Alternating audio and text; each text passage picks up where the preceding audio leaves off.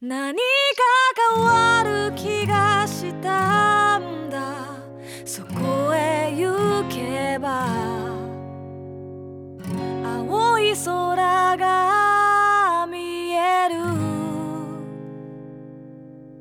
今じゃなきゃダメなんだ僕は行くよ手のひら握りしめて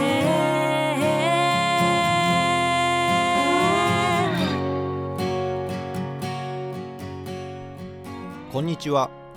実体験のみで構成される旅番組「旅のなる木」の時間がやってまいりました今夜皆さんと一緒に旅をさせていただくのはナビゲーターの菅井清人ですどうぞよろしくお願いしますこの番組では旅という非日常が日常に及ぼす影響について考え人生という旅を楽しむヒントを模索していきたいと思っていますアシスタントにはこの方にお越しいただいていますシンガーソングライターの波平由子です。今日も楽しくこの2人でお届けしていきますので最後までよろしくお願いしますよろしくお願いします。小さなプライドいつの間にか風にさらされて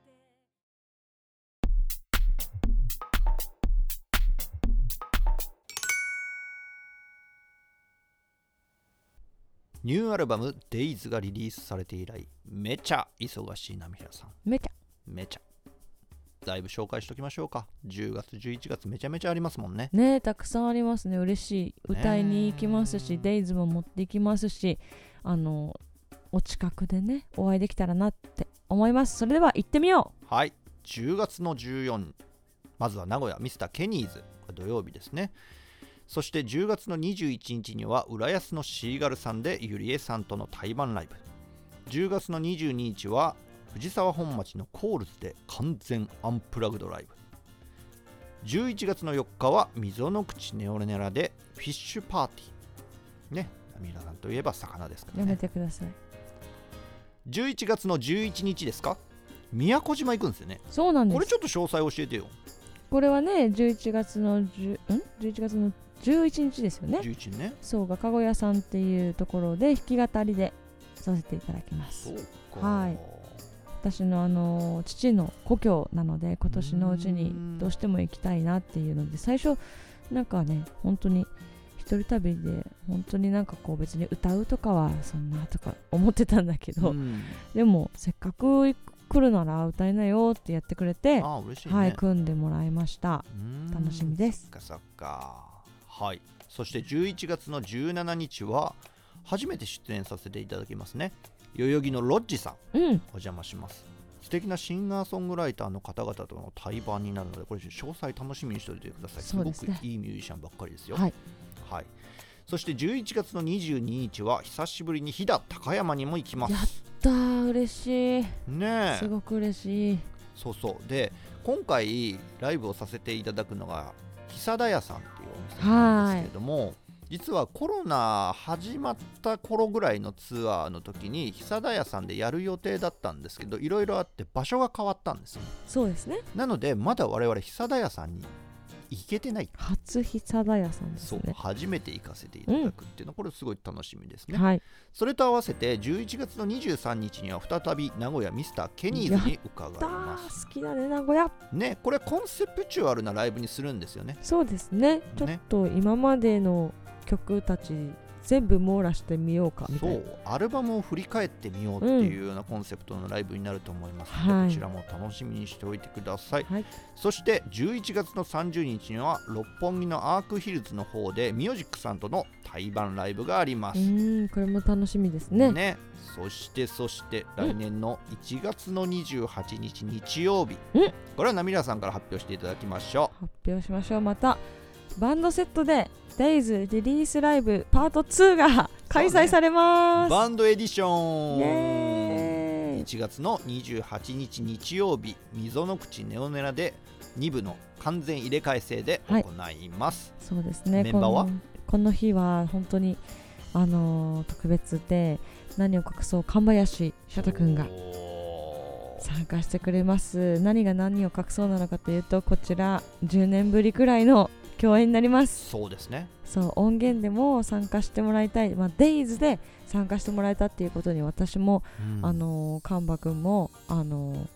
すごく意味を感じていて、うんでそこでバンドセットでっていうのライブをしようよっていうのを言ってたので、そしたらもうベースどうす矢島さんねって言って、うんお矢島願いしたさいんねにお願いしてっていう形でございますそして池田拓磨くんうんはいはい楽しみですねそして宮脇翔平くん翔翔ちゃんちゃ結構同い年チームもいるので、ん、また雰囲気が変わって楽しいんじゃないかなって思ってますけそどうですね、バンドセットっていうことでうん、なんかまあ分厚いサウンドでやっていくんですがうーんカンバ君とはその10年ぶりって言いましたけど、うんその音楽の専門学校時代からお互い知っててそうですねでやっとあのアルバムでもう一回あの再共演っていう感じで、そこにもすごい意味を感じてましたしうんうんねリリースしたしライブもねよろしくお願いしますって言ってたのが1月28日に叶うっていうところでで、えーそこでお久しぶりになりますが、えーベースの矢島さん、はいはい、もうライブでできるよというそして翔ちゃんもあの今回のアルバムに参加してくれてるので翔ちゃんもだから結構ね今回アルバムに参加してくれたミュージシャンがたくさんいるのではい、そうなのでこう入れ替わり立ち替わり、ういろなんなサウンドをライブでもお届けしていきたいなっていうふうにそうねはい思ってますうん。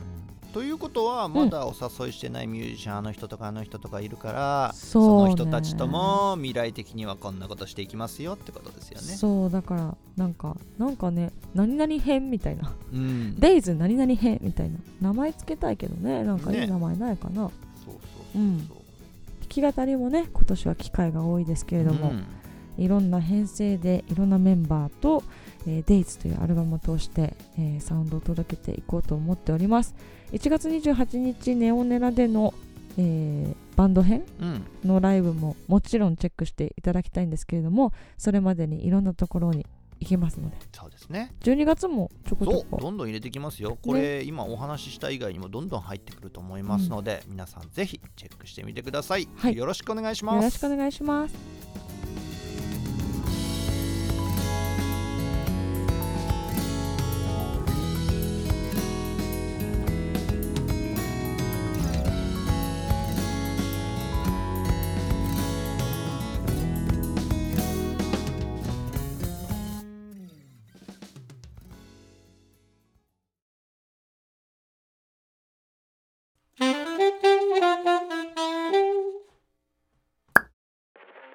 本日のテーマは旅とファストフードファーストフードかねえファストフード食べる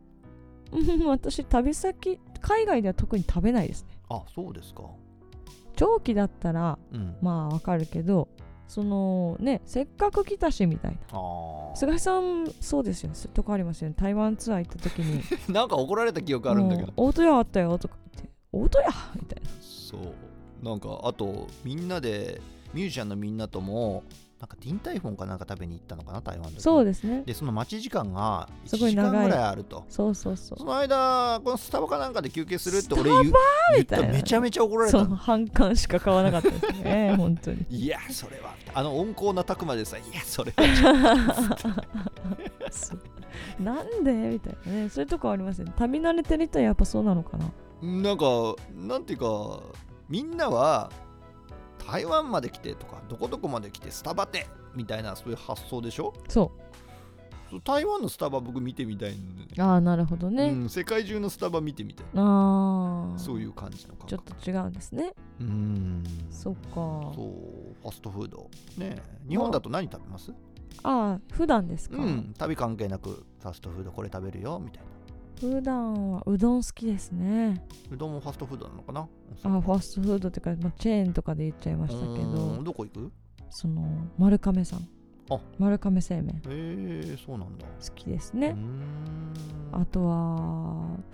うーんハンバーガー食べたい時ってロッテリアが好きなんですよねあそうなんだロッテリアってでもさたくさんはないんですよ確かにあんまりこういろんなとこで見かけるイメージはないよねそうなのうんロロッテリア推しですね私は僕はモスかフレッシュネス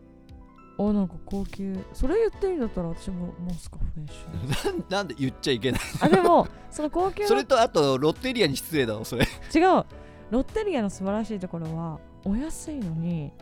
めっちゃうまいそしてシンプル、うん私は絶品チーズバーガーの長年のファンですなるほどめちゃくちゃ美味しいそうなんだねそっかそっか食べたくなってきたねバーガー屋系はね結構バーガーキングとかは行きますバーガーキングは専門学校生だった時によく行ってた、めちゃくちゃ行ってました毎日のくらい行ってましたそっかバーガーキングで会議してましたうーんここどうするああするっつって喧嘩し始めて 渋谷のバーガーキングめちゃくちゃ混んでる 中でまあやってられないよみたいなそうなんだことがあったりとかしましたねへーおー熱い気持ちになってきたぜうーんバーガーキングはねちょっと旅の話になるんですけど何ですかなんかねグアムとかなんかアメリカの島の空港のもう最後の最後のエリアぐらいにバーガーキングってあるんですよほでもう朝の例えば3時とかすごい変な時間に空港行ったりするとほとんどの店って閉まってるわけじゃないですかううんそんな中でもバーガーキングとかだけは空いてる明かりがついてるんですそうなのあらだからもう朝めちゃくちゃ早く起きてでまたこれ空飛行機乗るまでの間こうお腹も空いてもううんなんか食べたいってがっつりこう空腹を満たして満腹になったらこう飛行機の中でも寝れるんじゃないかなと思ってあーバーガーキングに行くでしょうんめちゃくちゃ高い のものすごい空港料金取ってんのなるでバーガーキングってそういう意味ではちょっとまあバーガーキングに悪い印象はないよ、ほどうん空港のバーガーキングに悪い印象がちょっとあるんですけどもなあでもね必ず負けて買うんだよねそうね背に腹はですね そう20ドルみたいなバーガーキング買うんですようわーしかし買うな買うんです私よもそれはそうで買った後のなんかこう優越感ああ US 化になるんそうですかあなたたちこれ高いと思って我慢してるんですか負けた方がいいですよみたい な心折れた方がいいですよあその優越そう感そうかそうそうなのよへバーガーキングねーバーガーキングかいいなそう懐かしいな食べてみたいなうんあとはケンタッキーとかも行きますあケンタッキーはうんすっごい食べたくなる瞬間が多々あるんですけど、うんでその食べたくなる瞬間って5個くらい食べたい気持ちなんですよああそうその時はねその時はねあででももわかるわそこをグッといやあゆこ冷静になれって言って、1個買うそれうんくらいには大人になりましたあーそれちょっとわかる、うんあのーほんと食べたくないよねそうもう、むさぼり食いどたこくなってどこまでも食べれる私は今すっごい空腹だからもう新記録出せるとか思うんだけどレジでレジで1個で一個ですごいよその成長は本当にすごいようんわかるその気持ちはそっかそっか僕ねあのー一番近いケンタッキーフライドチキンが新宿の西口ぐらいの店舗なんですよはいでそこによく買いに行ってたんですけれどもまあちょっと車とかにで行くには不便な場所なんですよああそうかで歩いていくにはまあまちょあっあとる遠いなみたいな、うんそうちょっと微妙な感じでうーんどっか違うところに近くにできればいいなと思ってたら初台にできたのよあららすごいじゃんそうでそれはもう車でも乗り付けやすくてうんしょっちゅう行ってますねへえすごいそうケンタッキーね何買いますケンタッキー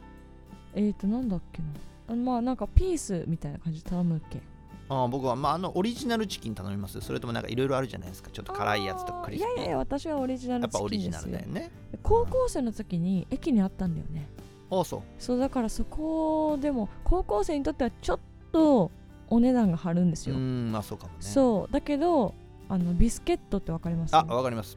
あそこまで頼んでるやつ見るとあお前行ったなみたいな感じ の今日はなんかいいじゃんなんか羽振りがみたいな感じのあーわかるわかる風に見てましたねそう僕はもうケンタッキー行くとオリジナルのチキンとビスケットとうんコールスロあら憧れの高校生の時の私のー決まっ憧てれるのうんコールスロー美味しいですよね美味しい、うんううんんそうで日本ってさなんだろうファストフードも美味しいのよねめちゃくちゃ美味しいよそう海外のファストフードってどうしたどうしたみたいなのあるんですよあー結構世界チェーンなのにおいどうしたこうクオリティみたい な保てないのかみたいな全然保ててないじゃんみたい なの結構あるんだよね保つ気はあるのかみたいうな、んなんなら日本のって本国より美味しいんじゃないかなって思あうーで瞬間もそれははあるかもしれないです、努力がすごいですからねねそうそうそうそうなんか食べたくなってきますよねそうですねなんか毎回でも海外旅行行って帰ってきてうんで日本のファーストフードとかその日本にちょっと歩いたら美味しいものあるっていうはいこの日本のスタイルうんにいつも感動しますねあ、まあそうようねん、しちょっと頑張んないと美味しいものまではいけないみたいなのが海外のイメー確ジかにお金出さないと美味しいもんないんだよそうねそうそうそうあとはまあうん自分で作るかとかそういういろいろ回り道をしたら美味しいものにたどり着けるイメージだけどまあそれが普通よねっていうまあそうだね日本が異常なくらい食美味しさに対しての探求心が高いんだうんよ、高いねうん、ちなみにさ、はい牛丼どこ牛丼かいいよ、せーので言ってみるうん、 3店舗あるじゃんおそらくまあその3店舗が有名じゃん最近行けてないけどせーので言うよはいせーの松吉屋野家いいね綺麗に分かれたねおーなるほどね松屋はでも僕も一番食べてます吉野家が近所にないのよはだから松屋がすっごい近くにあるから一番食べてるんだけど僕は吉野家が好きなんです よへえああなんだその感じはあすごいちょっと私が松屋って一番に言ってるからか知らないけどちょっと勘に触るわね そういつもお世話になってるのにあそうそう松屋が好きですねお味噌汁ついてくるのは今もそうなのかなそっあのお店で食べるとですよねそうそうそうう、ん今もこのそうな前お店で食べましたけどお味噌汁ついてきましたあ本当に、うんそうそうそう松屋美味しいなと思う味付けもすごい好きでうーんあのさ吉野家ってうん実はアメリカにがっつり進出してるんですよへで昔はタイムズスケアニューヨークのタイムズスケアにも吉野家ってあったんえですよへえで多分そこに吉野家出しても多分儲からないと思いますようんだけどうちはもうそんだけ儲かってんだよ企業としてみたいなまあそういう象徴みたいな感じで多分多分出店してたんじゃないかなと思うんですけれども、でもニューヨークの店舗はなくなったんですよあらで僕はもうそれ以降知らないですけどニューヨークにはもう吉野家はないんじゃないかなとうん、で2013年うん、ちょううど今から10年前に僕アメリカを自転車で旅してたんですけれども、西海岸どうん、めちゃくちゃ吉野家お世話になりましたへえあそうなんだカリフォルニアはめちゃくちゃ吉野家多いですへえそして味もぼちぼちあちそょうっなんだと日本とは違うんですよあそうなんだすごいだねけど日本の吉野家だって米国産牛を使ってるわけじゃない、うんだからやっぱねアメリカで食べる吉野家はなかなか美味しかったですねへえあそうなんですねん面白いどういう感覚なんだろうバーガーはなんか海外で食べてあうんーってなるイメージ湧くんですけど、あのーさっき言った丸亀製麺とか、はうどんも結構進出してるじゃないいでしすかてます僕カンボジアで食べたことあるよ、そうでしょだかうんらそういう、もう日本の和のものうん、牛丼なんてねそうでしょそうだねそれを海外のそのチェーンで食べるっていうのはまたねちょっと違う感じなんだろうなうん感覚がただねアメリカで食べた時にねあこれはどうなんだろうと思ったんですけどドリンクははいなんかこう SML とかなんかそうサイズでまず購入できるだけでへえあとは適当にサーバーから選んでくださいみたいな感じなんですよ。でそこがもうなんかコーラとかスプライ トとかまあ合う合わないとかじゃないみたいなそうなんだあとるはも思のっでちゃいみまたしいたけどなねそ。っかそっうーかんそうそうそうへえ面白い体験してますねね、日本のファストフードも世界にいろいろ進出しているのでそれを楽しんだり海外のファストフードを楽しんだりするのもなかなか旅の楽しみなんではないでしょうかそんな感じで今日は旅とファストフードについてお話ししています私がいる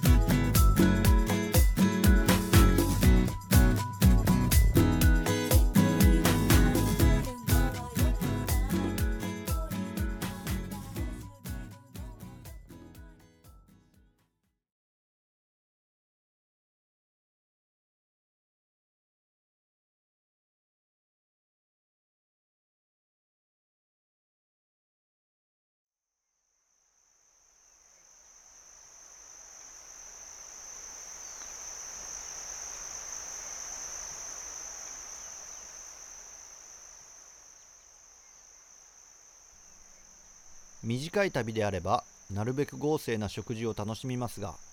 長期の旅になると1回の食事にそれほどの予算をかけられなくなってきますちょうど10年前の今頃僕はアメリカを縦横断する自転車旅を行っていましたが89泊90日の挑戦中にとても苦労したのが食事でした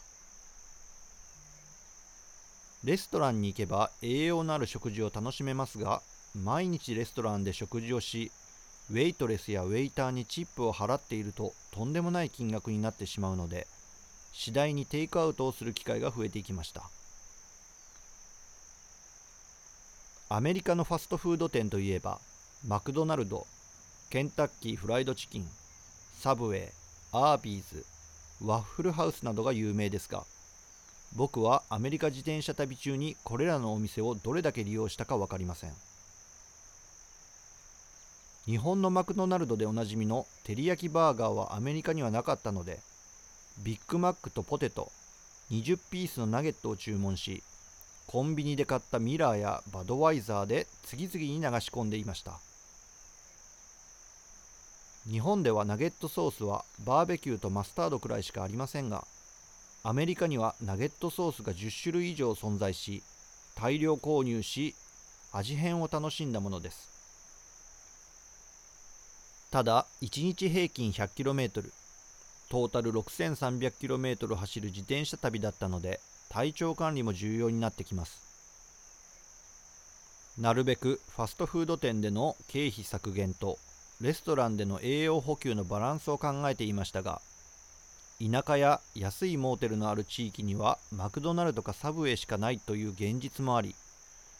長く強制マクドナルド生活を送っていた時期もありました当時は本気でもう一生マクドナルドは食べたくないと心の中で叫び散らしていましたが10年経つとそれさえもいい思い出に還元されており今でも世界中でマクドナルドを利用していますケンタッキーフライドチキンもそうですが世界的チェーンでも国によって味は全く違いますし台湾のマクドナルドではライスバーガーなどの特殊メニューも経験しましたサブウェイに関しては世界中で大体同じ味を楽しめますがその場で店員さんに好みを伝えつつ作ってもらうセッションスタイルのお店なので店員さんの性格が前面に現れることもあります日本だとピクルスを少し多めでとお願いするとこちらの様子を見ながら少しずつ調整してくれますが外国では有無を言わさずてんこ盛りとなり会計に回されます僕はローストビーフサンドにハラペーニョを4切れバランスよく入れるのが好きですがアメリカでハラペーニョを4キロ入れてくださいとお願いすると大量に掘り込まれています4切れだってそれなら4切れ以上入れていれば文句はないだろうという大雑把なサービスになりがちで確認せずに食べると大変な事態に至ることも日本で馴染みのないファストフード店といえばワッフルハウスやタコベルが思い浮かびますタコベルは日本進出を果たしているので渋谷に馴染みのある人はその存在を知っているかもしれませんがワッフルハウスは日本に来ても成功しなさそうな気がしてなりませんワッフル自体が日常食としてあまり浸透していませんからしかし実のところワッフルハウスはステーキなどのこってりメニューも充実しているのです 100km 走ってきた後にワッフルなんて嫌だと旅中はワッフルハウスを敬遠していましたがワッフルハウスか食事なしかを迫られた時に仕方なく利用しワッフル以外のメニューも充実していることを知りました形成肉のようなステーキとハッシュブラウンバタートーストのセットはおすすめですファストフードばかり食べていることが健康にいいとは思えませんが旅では食事においても特別を求めがちなので長い旅をしている時ぐらいその土地のファストフードを楽しむのも悪くないですねまたいつかアメリカのファストフードをつないで自転車旅をしたいものです